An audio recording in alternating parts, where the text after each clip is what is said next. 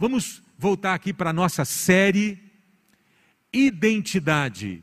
Começamos semana passada, falamos um pouquinho sobre Gênesis, falamos um pouquinho sobre o começo de todas as coisas, né?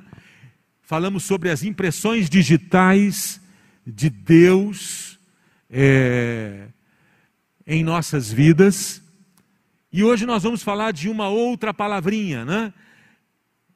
Metanoia, uma palavra importante que é traduzida em nossas Bíblias como arrependimento. Vocês estão me ouvindo bem? Tá bom, né? Estão ouvindo bem? Estou falando bem próximo aqui. Tirar esse aqui, melhora? Ok. É, porque eu já estou com a máscara, não precisa daquele, né? Ótimo. Então, é, eu estou falando bem próximo aqui, acho que é melhor, né? Tá ótimo, né? Então, se eu não desmaiar até o final, vamos em frente, amém? Ufa! Tá, amém. Metanoia, né? palavra traduzida na nossa Bíblia como arrependimento. Aí você vai buscar o significado dessa palavra metanoia, que foi traduzida como arrependimento, porque a gente às vezes entende arrependimento de uma forma superficial. Arrependimento não é apenas eu derramar lágrimas, não é apenas eu chorar ou ficar compungido porque pequei, faz parte isso. Né? O pecado às vezes provoca isso, mas metanoia é muito mais do que isso. Olha só a definição no original: metanoia, mudança essencial de pensamento ou de caráter. Olha que coisa profunda. Arrependimento é uma mudança essencial de pensamento ou de caráter. Metanoia, meta, o que está acima, noia, mente. Vocês já ouviram essa expressão que se usa muitas vezes? Fulano é um noia. Quem já ouviu isso? Ah, o fulano é um noia. A gente usa isso pra, de forma pejorativa, né? Porque mente fraca. Fulano é um noia, é porque é mente fraca, está mergulhado nas drogas, ele é noia. Metanoia é acima da mente, ou ter uma mente elevada, uma mente que se apoia, que se baseia em algo superior e não inferior. Então, arrependimento é uma coisa muito profunda, né? uma mudança essencial. Jesus disse em Lucas 5,32: Eu não vim chamar justos, mas pecadores ao arrependimento. Ali no original, no grego, é metanoia. Jesus disse assim: Eu não vim chamar justos, mas pecadores para uma mudança essencial de pensamento e de caráter. Metanoia. Essa palavra ali é metanoia. Como eu já disse, né? É uma mente superior. Então, a palavra arrependimento no grego é metanoia, já disse e repito, indicando que o verdadeiro arrependimento ou a verdadeira conversão de alguém provoca, ou deveria provocar, uma mudança essencial na sua maneira de pensar, no seu caráter, no seu comportamento. Se você não está experimentando uma transformação da sua mente, se você não está experimentando uma mudança no seu caráter, você tem que perguntar para você mesmo se você nasceu de novo ou se você apenas teve uma experiência religiosa. Metanoia barra arrependimento é o start, é o primeiro passo de um processo pela qual ou pelo qual somos reconectados com nossa verdadeira identidade. A identidade projetada por Deus para nossas vidas. Falamos um pouquinho sobre isso domingo passado.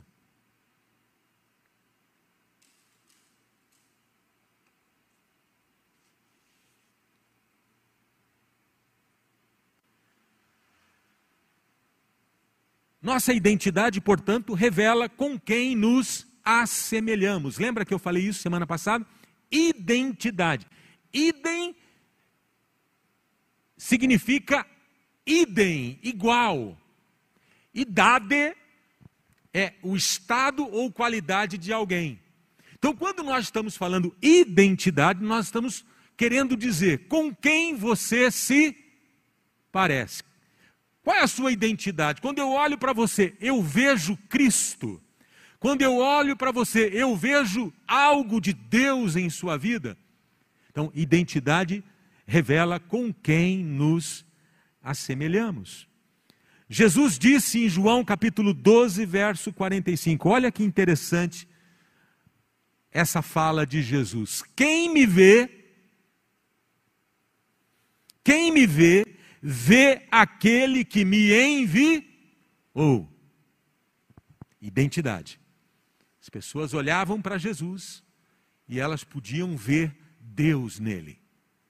Em João capítulo 10, verso 30, Jesus diz uma outra frase importante: Eu e o Pai somos um. Identidade. Filipe, um dos discípulos, certa vez fez um pedido a Jesus. Está lá em João capítulo 14, verso 8. João 14, 8 e 9. Disse Filipe: Senhor, mostra-nos o Pai, e isso nos basta. Jesus respondeu: Você não me conhece, Filipe? Mesmo depois de eu ter estado com vocês durante tanto tempo, quem me vê, vê o Pai. Como você pode dizer, mostra-nos o Pai? Olha só. Quem me vê, Filipe, vê o Pai. Jesus tinha clareza de quem era o seu pai. Jesus tinha certeza da sua comunhão íntima com o Pai. E eu coloquei aqui um pensamento para você. Tem um slide aí, eu acredito. A imagem de Deus era vista na identidade de Jesus. A imagem de Deus era vista na identidade de Jesus a identidade de Jesus procedia da imagem de Deus. E nessa série nós estamos querendo realmente trabalhar isso. Quais seriam esses reflexos? Quais seriam essas nuances? Quais seriam essa, essas marcas que deveriam estar presentes na vida de cada cristão? Porque essa é a ideia. A imagem de Deus, a imago Dei, sabe aquela imagem que Deus, quando forma o homem do pó da terra, e a Bíblia diz que Deus soprou o fôlego de vida, a gente chama isso de imago Dei, que é a imagem de Deus no homem. O pecado turvou, o pecado dificultou ou incapacitou que essa imago Dei fosse vista. Mas através de Jesus Cristo, isso foi restaurado na vida humana. Então a imagem de Deus era vista na identidade de Jesus, porque a identidade de Jesus procedia da imago Dei, ou da imagem de Deus. E esse é o trabalho do Espírito Santo, polir nossas vidas, polir nossas vidas, polir nossas vidas, até que essa imago Dei seja vista pelo mundo, em nós e através de nós. O propósito, então, do Espírito é resgatar em nossas vidas a identidade que tem como fonte a imagem e semelhança de Deus. Santificação tem a ver com esse polimento, com esse trabalhar contínuo do Espírito de Deus em nossas vidas.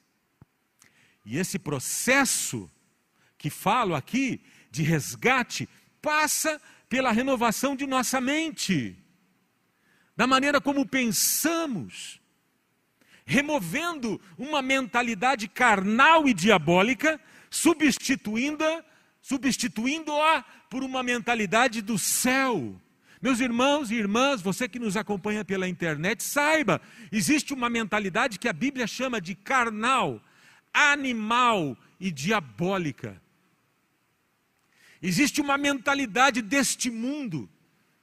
Existe uma mentalidade, uma forma de pensar que se alicerça no inferno, que se alicerça na baixeza deste mundo, e existe uma mentalidade que se apoia na, no céu, nas coisas mais elevadas. E é exatamente esse o processo do Espírito levar sua mente para um outro lugar que lhe permite ver, sentir e perceber a vida do ponto de vista de Deus. Nossa vida, guarda isso no teu coração. Nossa vida deve sinalizar ao mundo quem é Deus, seu caráter e seu amor pelas pessoas. Uau, guarda isso no teu coração. Isso é, a gente está estudando um pouquinho sobre igreja missional. Uma igreja missional é uma igreja que cada membro entende que ele é um missionário de Deus neste mundo perdido. Onde que você é missionário, pastor? Não num outro país, não numa outra nação, embora isso possa até acontecer, mas é empobrecedor quando você, cristão de uma igreja local, deixa de entender que você é um missionário de Deus na escola, no trabalho, no local das, onde você está. Cada um de nós tem uma responsabilidade expressar a imagodei, a imagem de Deus como Deus é, como Deus pensa, como Deus sente, onde estamos. Isso é um grande desafio. É essa a visão que Deus tem. Sabe, meus irmãos, uma coisa que é inquestionável: Deus ama pessoas. Quando podem dizer amém? Não, eu vou repetir. Você que está em casa, diga amém aí também. Deus ama pessoas. Amém? Não é verdade que Deus ama pessoas? É verdade, é tão verdade que Deus enviou seu único filho para salvar o mundo, pessoas, da morte eterna, porque Deus quer tê-los, quer nos ter em sua família eterna. Então Deus ama pessoas, guarda isso no teu coração. E esse amor que Deus tem deve ser visto e reconhecido neste mundo através de seus filhos. Esse amor que a gente proclama do púlpito precisa ser visto na vida através de nós. Vou repetir, porque isso é importante. Esse amor que nós proclamamos do púlpito, esse amor que nós proclamamos a partir da palavra, precisa ser visto, percebido, concretizado no mundo, nos nossos relacionamentos comuns do dia a dia. No trato que você tem com o vizinho, no trato que você tem com um colega de trabalho, na maneira como você se relaciona com a esposa, com o marido e com os filhos, esse amor precisa aparecer, acontecer. Lá em Gênesis, Deus disse: haja luz, e houve luz. Hoje, em nossos dias, é, Deus quer dizer: haja amor no mundo através de você.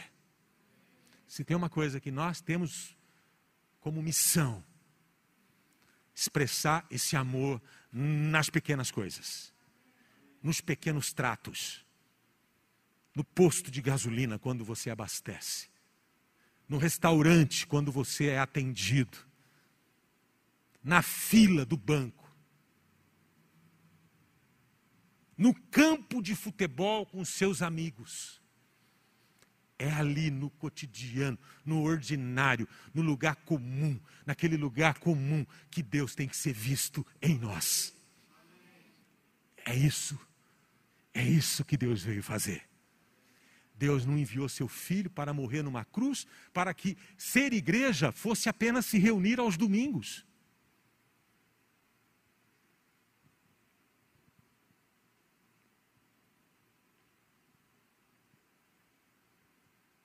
Deus enviou seu filho para morrer numa cruz, para que eu e você fôssemos sal e luz neste mundo cheio de trevas. Importante a reunião, importante o culto, importante ser desafiado pelo Espírito, mas a vida cristã não pode ser encerrada nisso. A vida acontece lá fora. Caio Fábio, um famoso pregador que influenciou muito minha vida no começo da caminhada na década de 85, 86, ele dizia, ele escreveu um livro sobre isso. Não há vida no culto se não houver culto na vida. Interessante essa frase, né? Não há vida no culto se não tem culto na minha vida. O culto acontece na segunda, na terça, na quarta, na quinta, todos os dias. No domingo a gente celebra o culto da semana. Eu adoro a Deus todo dia. E aqui eu me reúno com vocês para a gente adorar juntos. Importante isso. Olha o que Jesus diz em Mateus capítulo 5, verso 16. Assim brilhe a luz de vocês. deixa eu respirar. Diante dos homens, para que vejam as suas boas obras e glorifiquem ao Pai de vocês que está nos céus. Olha o que diz aqui: brilhe, diga comigo, brilhar. É isso que precisa acontecer. Brilhar, assim brilhe a luz de vocês, há uma luz, há um depósito feito por Deus na sua vida, meu irmão. Quando você consagrou, quando você confessou Jesus como Senhor, um depósito foi feito na sua vida. Você tem um depósito de bênçãos dentro de você. Você tem um depósito que foi feito por Deus na sua conta corrente espiritual. E quando você brilha, quando você expressa, você está sacando de um depósito que Deus fez.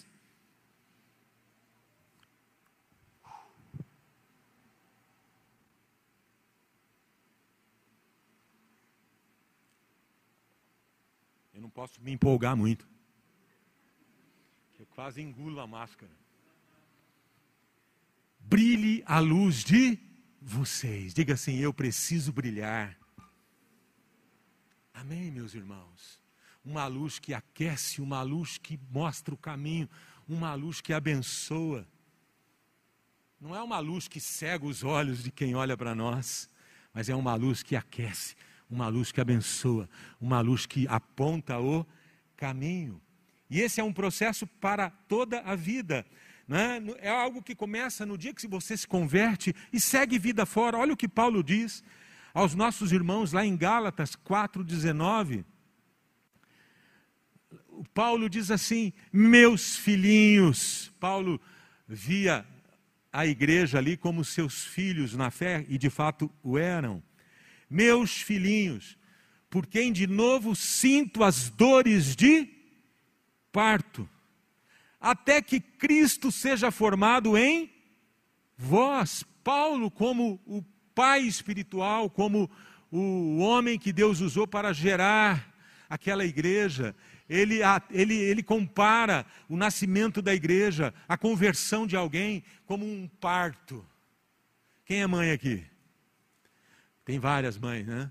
Quem teve parto natural? É, é duro, né, Cida? Dois, né? A Márcia teve três.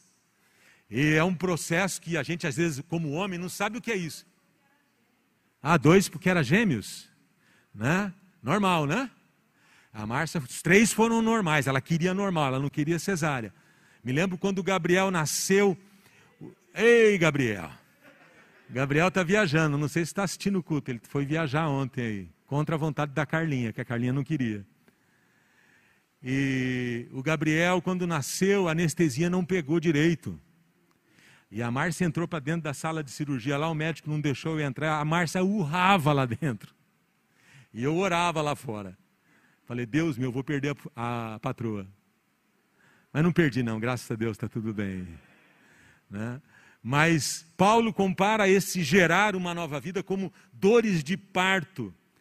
E, a, a, a, e Paulo está dizendo: estou sentindo de novo dores de parto por vocês. De certo a igreja estava se desviando, de certo a igreja estava eh, fazendo escolhas erradas, como de fato estava fazendo.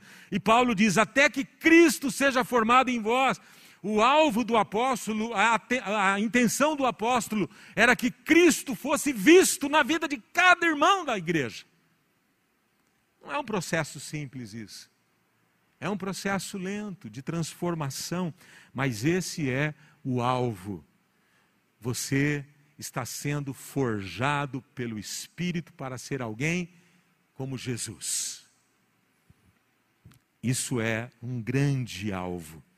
Cristo formado em vós tem a ver com a construção dessa identidade cristã de, da qual estamos falando. O Espírito Santo trabalha o tempo todo nos convencendo sobre quem somos em Deus. Meu papel aqui como pregador dessa série é ajudar você a compreender quem você é em Deus. E eu não posso, o Espírito Santo tem que tomar essas palavras e ajudar você. E também agindo, né, o Espírito agindo em nosso interior, para que nos tornemos semelhantes a Cristo. Ele está fazendo isso. Enquanto nossa identidade, quem somos, não for alicerçado nos valores do reino e nos pensamentos de Deus, não experimentaremos as realidades do céu em nossas vidas. É tão triste quando alguém entregou a vida a Jesus, está caminhando na igreja, mas ainda os seus valores não foram transformados, não aconteceu uma metanoia, um processo de mudança na essência do pensamento. As escrituras, não é? Se você lê a Bíblia, as escrituras insistem para que busquemos com toda a nossa força a transformação de nossa mente. Paulo vai dizer: transformai-vos pela renovação da sua mente. Precisamos mergulhar nossa mente no mundo de Deus, nos pensamentos de Deus, na palavra de Deus, se queremos ter isso, pois somente assim seremos livres das mentiras e ideias que nos mantiveram como escravos de nós mesmos e do diabo. Fake news do inferno. Tem muitos pensamentos e ideias circulando na igreja tem muitos pensamentos e ideias circulando aí pela sua, circulando pela sua cabeça, que não se apoiam na verdade bíblica, que não se apoiam nos pensamentos de Deus, e esses pensamentos e essas ideias pré-concebidas, plantadas pelo diabo ou por circunstâncias que aconteceram contigo ao longo da vida, precisam ser substituídas pela verdade. Quem eu sou, o que Deus fez por mim, quem eu posso ser eu não sou perfeito, nem você é, mas esse é o alvo. Esse é o alvo. E você não pode aceitar nada menos do que isso. Olha o que Paulo diz em 2 Coríntios capítulo 10, verso 3. Ele fala de uma guerra, de uma arma, de uma luta. Abra aí, 2 Coríntios 10, 3.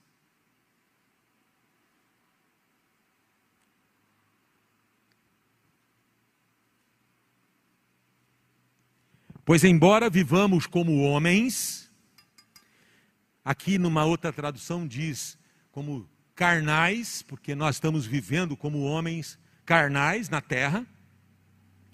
Pois, embora vivemos como homens da carne, não lutamos segundo os padrões humanos. As armas com as quais lutamos não são humanas.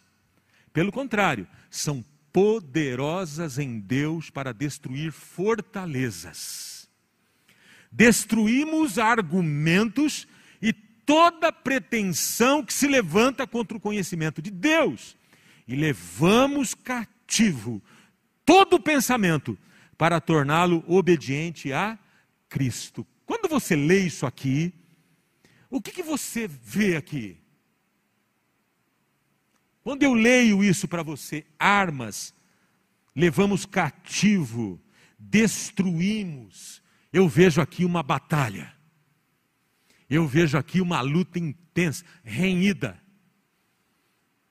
entre a mente de Deus, os pensamentos de Deus e a mente humana e os pensamentos do inferno. E eu estou no meio dessa batalha, e isso é uma batalha diária, porque todo dia eu faço escolhas. E o Paulo está dizendo que nós levamos cativo, ou seja, você precisa criticar os seus pensamentos. Você precisa confrontar os seus pensamentos e as suas emoções. Porque nossos pensamentos E nossas emoções, muitas vezes, podem estar lastreadas, baseadas em falsas premissas, em meias verdades ou até em mentiras. E Paulo fala dessa luta. Quantos aqui são assediados por pensamentos mundanos ao longo de um dia? Pensamentos de morte, pensamentos de desânimo, pensamentos de descrença, pensamentos impuros, eles povoam a nossa mente. Eles estão por aí, mas a Bíblia diz que eu não devo ser um, um refém. Obrigado. Disso tudo. Eu posso confrontar. Eu não preciso ser um noia. Mas eu posso ser um meta-noia. No sentido de que eu critico, confronto e realinho minhas ideias com o que Deus quer para a minha vida. É um processo que exige coragem. Paulo fala de fortalezas, então, podem existir fortalezas na nossa mente, pensamentos e ideias carnais não cristãs que funcionam como prisões emocionais, você não consegue ir além. Essas fortalezas muitas vezes mantêm áreas de nossas vidas fora da influência transformadora do Espírito Santo. Mas no final dessa série, em nome de Jesus, essas fortalezas serão destruídas na sua vida. Eu quero encher você de coragem de ser alguém que pega o seu pensamento e fala assim: peraí, cara, de onde é que você veio? Dá uma cheirada no pensamento. Se tem cheiro de enxofre, joga ele fora.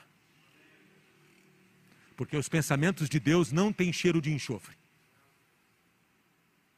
Porque tem pensamentos que povoam a nossa mente que até quem está perto de nós é capaz de sentir o cheiro de que aquilo é do inferno. Tem comportamentos que exalam cheiro do inferno. Assim como eu e você, segundo a Bíblia, exalamos o bom perfume de Cristo, certas mentes e corações exalam cheiro de enxofre. Você já esteve numa conversa com algumas pessoas que de repente você ouve uma coisa tão absurda que aquilo chega a cheirar mal? É enxofre. Mas da minha boca, da sua boca, tem que sair palavras que exalam o bom perfume de Cristo. Louvado seja Deus.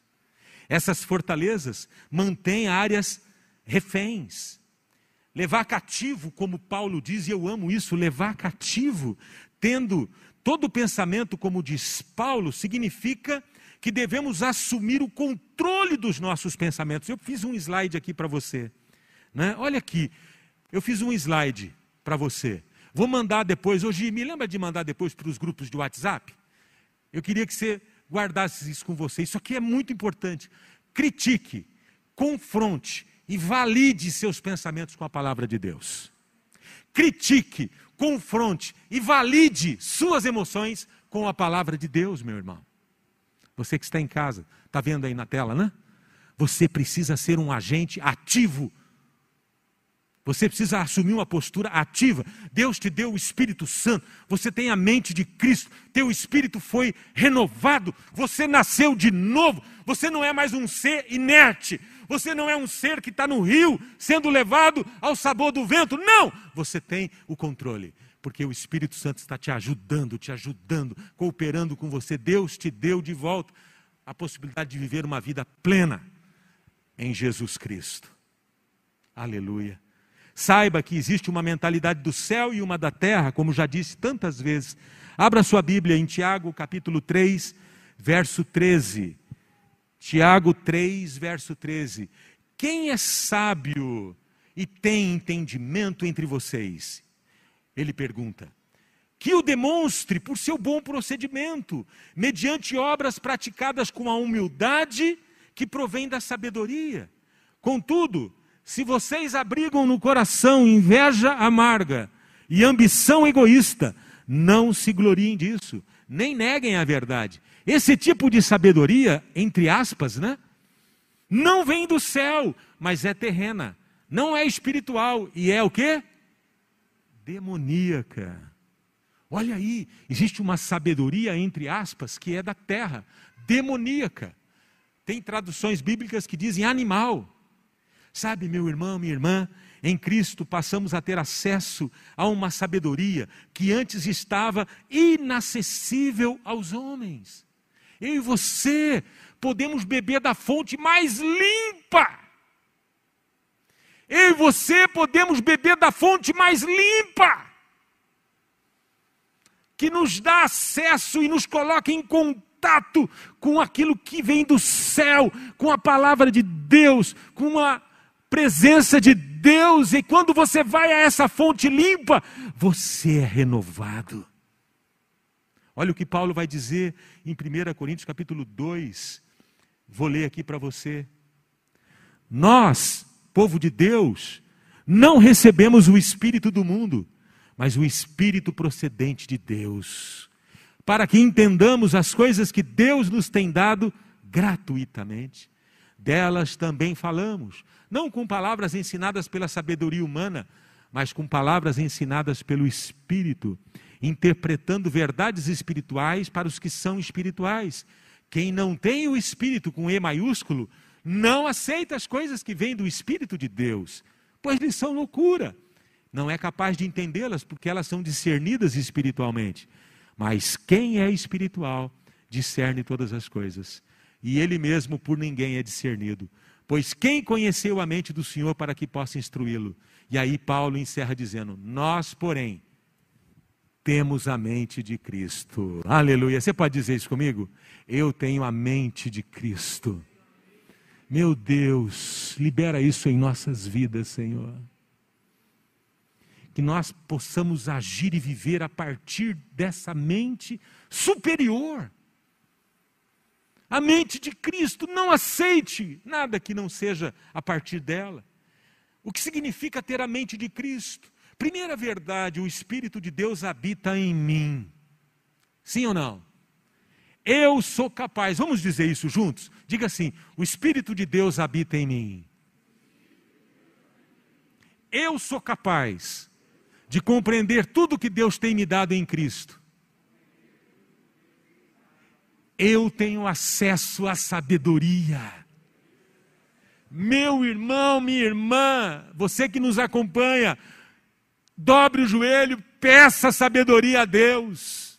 A Bíblia diz: se alguém tem falta de sabedoria, peça a Deus, que a todos dá com liberalidade. Antes de tomar uma decisão, pede sabedoria. Antes de desenvolver um novo aplicativo lá, peça sabedoria. Antes de compor uma nova música, Juninho, peça sabedoria, irmão. O Espírito Santo quer nos dar. Antes de construir um projeto de uma casa, peça sabedoria. Nós podemos pedir sabedoria para a vida, não é só para as coisas da igreja, não. Você pode pedir sabedoria para a vida, para os seus negócios, para aquilo que você faz. E você vai ver que esse é um depósito inesgotável. Qual o desafio caminhando para o fim? Juninho puder me ajudar aqui. Viver a partir dessa realidade espiritual que Deus nos deu. Não aceitar mais ser guiado por uma mentalidade carnal, animal e diabólica. Não aceite mais. Se teu comportamento está refém de uma mentalidade carnal, animal e diabólica, diga não a partir de hoje. Posicione-se como um ser espiritual e não meramente carnal, em nome de Jesus.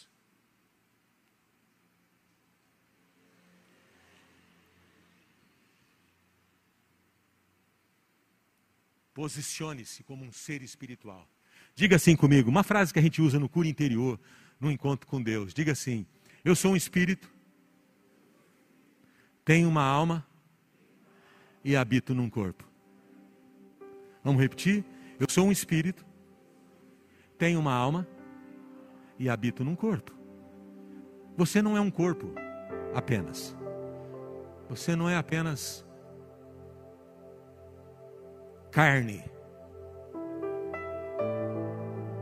Você não é apenas hormônios em conflitos. Você é um ser espiritual. Não seja controlado pela carnalidade, pelos impulsos mais baixos. Não seja controlado pelas emoções que podem estar adoecidas, mas seja guiado pelo Espírito, que foi renovado pelo Espírito Santo. Isso faz uma diferença enorme. Quando você consegue separar, opa, isso aqui é da carne. Opa, isso aqui é da minha alma. Opa, isso aqui é o Espírito que está falando comigo. O Espírito Santo falando ao meu espírito. Você tem um espírito que é capaz de ouvir, sentir, experimentar a presença de Deus. E esse ouvir, sentir, experimentar influencia a tua alma e beneficia o teu corpo. É algo tremendo quando você entende esse processo na sua vida. Esse é o desafio, viver a partir dessa realidade espiritual. É guerra, é guerra, pois embora vivamos como homens, Paulo disse, não lutamos segundo os padrões humanos. As armas com as quais lutamos não são humanas. Pelo contrário, são poderosas em Deus para destruir fortalezas. Você pode romper com fortalezas essa manhã na sua vida. Você pode romper com fortalezas. Sabe, meu irmão, minha irmã? Outro dia eu falei aqui, eu ouvi num curso que fui fazer com a Dana Silva do Ministério Soso. Ela disse que muitos de nós estamos num ringue lutando com o diabo, lutando com fortalezas. E eu estou aqui no mesmo nível que o diabo. Eu dou um jab, ele me dá uma de direita no queixo.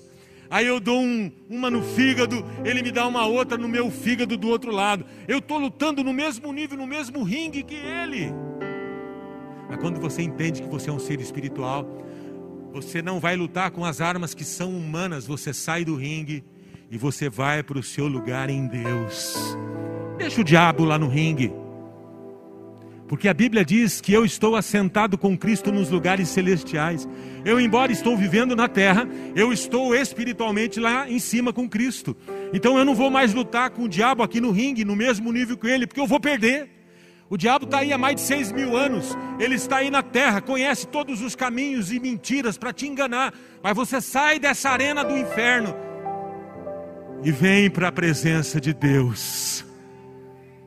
Eu venho para aquele lugar que o Moisés ficou, na fenda da rocha. E quando eu saio do ringue, sabe quem entra lá, Juninho? O Pai. Você pode falar, esse ganha. Não sou mais eu quem vivo, mas Cristo vive em mim. Foi o que Paulo disse. Ele falou: Eu sei que na minha carne, miserável homem que eu sou, que dificuldade eu tenho, mas graças a Deus por Jesus Cristo, meu Senhor. Quando eu venho para cá, o Senhor vai lá. E o diabo não tem chance com Jesus. Você pode dizer isso para mim? O diabo não tem chance com Jesus.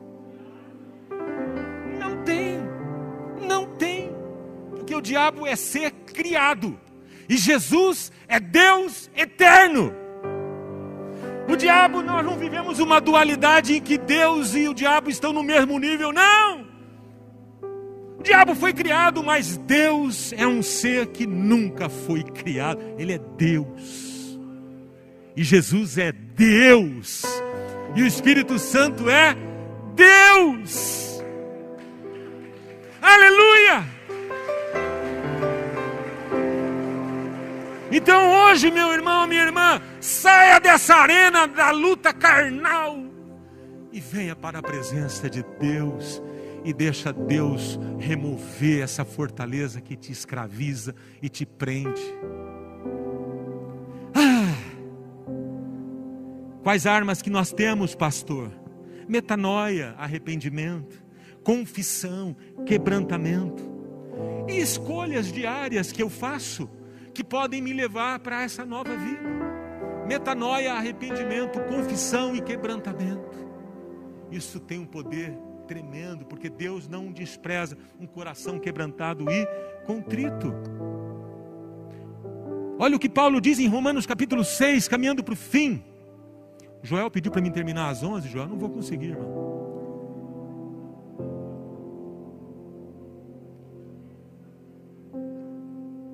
Obrigado, Liliana. Estou apanhando dessa máscara eu. E pior que eu coloco o óculos para ler, sobe uma fumaça no meu óculos, eu não leio mais nada. Eu tenho que abaixar um pouquinho aqui, senão eu não consigo ler. Romanos 6,12. Portanto, não permitam, olha aqui, ó, pessoal, ó, não permitam. Quem que está no controle aqui? Hã? Fala assim, eu. Portanto, povo de Deus, não permitam que o pecado continue, continue dominando os seus corpos mortais, fazendo que vocês obedeçam aos seus desejos mais baixos. Não ofereçam os membros dos seus corpos ao pecado, como instrumentos de injustiça, antes ofereçam-se a Deus, como quem voltou da morte para a vida, e ofereçam os membros dos seus corpos a Ele como instrumentos de justiça. Pois o pecado não os dominará.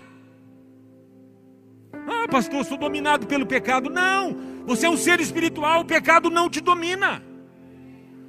É você que está permitindo. Você pode dizer: Vou aqui.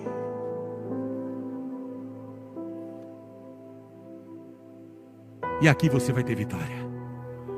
Na presença dele você vai ter vitória, porque você é um ser espiritual. Talvez você não se deu conta disso. Pois o pecado não os dominará, porque vocês não estão debaixo da lei. Não é uma questão de obedecer para ser salvo, mas vocês estão debaixo da graça. Vocês foram abençoados com toda sorte de bênção nas regiões celestiais. Eu abençoei vocês. O Senhor tem dito. E se o Pai não negou seu único filho, como não dará a vocês também todas as demais coisas? Então você não precisa ser um pedinte, você não precisa ficar implorando, basta você receber, crer no que Deus tem feito por você e viver uma nova vida. Louvado seja o nome do Senhor. Não ofereçam, essa é uma decisão diária. Olha o que diz Romanos capítulo 13. Façam isso, compreendendo o tempo em que vivemos. Olha o tempo que nós estamos vivendo, meus irmãos. Chegou a hora de vocês despertarem do sono, porque agora a nossa salvação está mais próxima do que quando cremos. A noite está quase acabando. O dia logo vem, o dia a volta de Jesus. Portanto, deixemos de lado as obras das trevas e vistamos-nos da armadura da luz.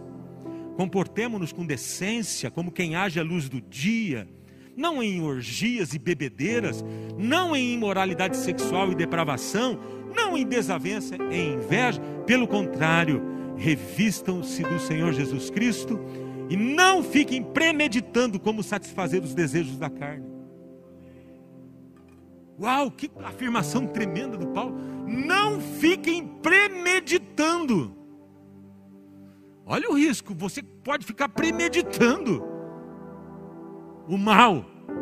Não. Povoe sua mente com o bem, com a presença. Né? Olha o que Paulo vai dizer em 2 Coríntios capítulo 6. Pelo contrário, como servos de Deus, recomendamos-nos de todas as formas, em muita perseverança, em sofrimentos, privações e tristezas.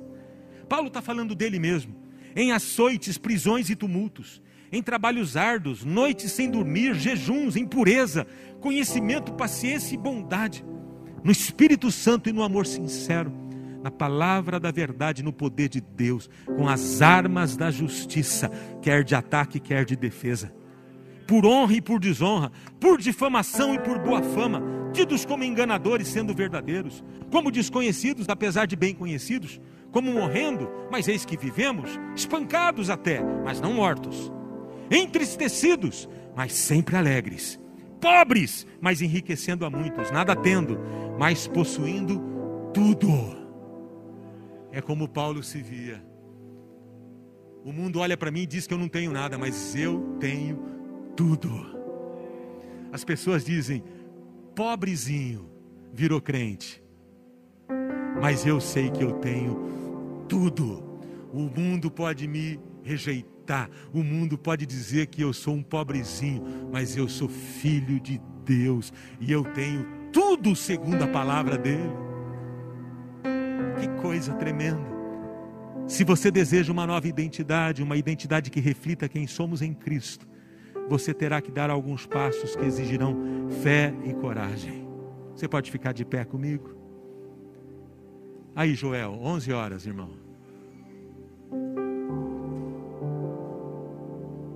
Estamos tentando, né? Mas não é fácil, não. Eu pus alguns pensamentos aí. Vamos orar? E a pergunta que eu lhe faço: o que você quer? Parece uma pergunta óbvia, mas a pergunta é: o que você quer?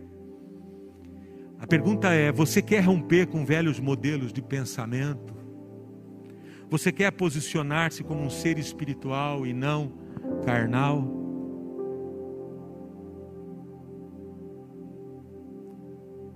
O que você quer?